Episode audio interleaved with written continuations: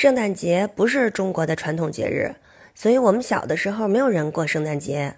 我知道圣诞节是因为我们合唱团，嗯，每年一到那个就是圣诞节二三、二四、二十五这三天，要到北京的各大饭店去唱这个圣诞歌曲。去的最多的呢是那个香格里拉饭店，就在紫竹桥那儿。每天晚上从大堂开始唱，嗯，大堂唱完了以后，就到各个餐厅去唱。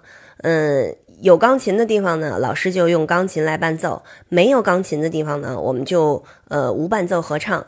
饭店里面很多的国际友人，他们呢就一边吃饭一边听我们唱歌。那个时候我上小学，这一唱啊，就唱到了大学毕业。我们合唱团的同学后来都形成条件反射了，每年一到圣诞节就特别想唱歌。今天呢也不例外。我这样，我今天啊无伴奏给大家唱一个呃两个声部的，呃平安夜。这样我唱着，您吃着。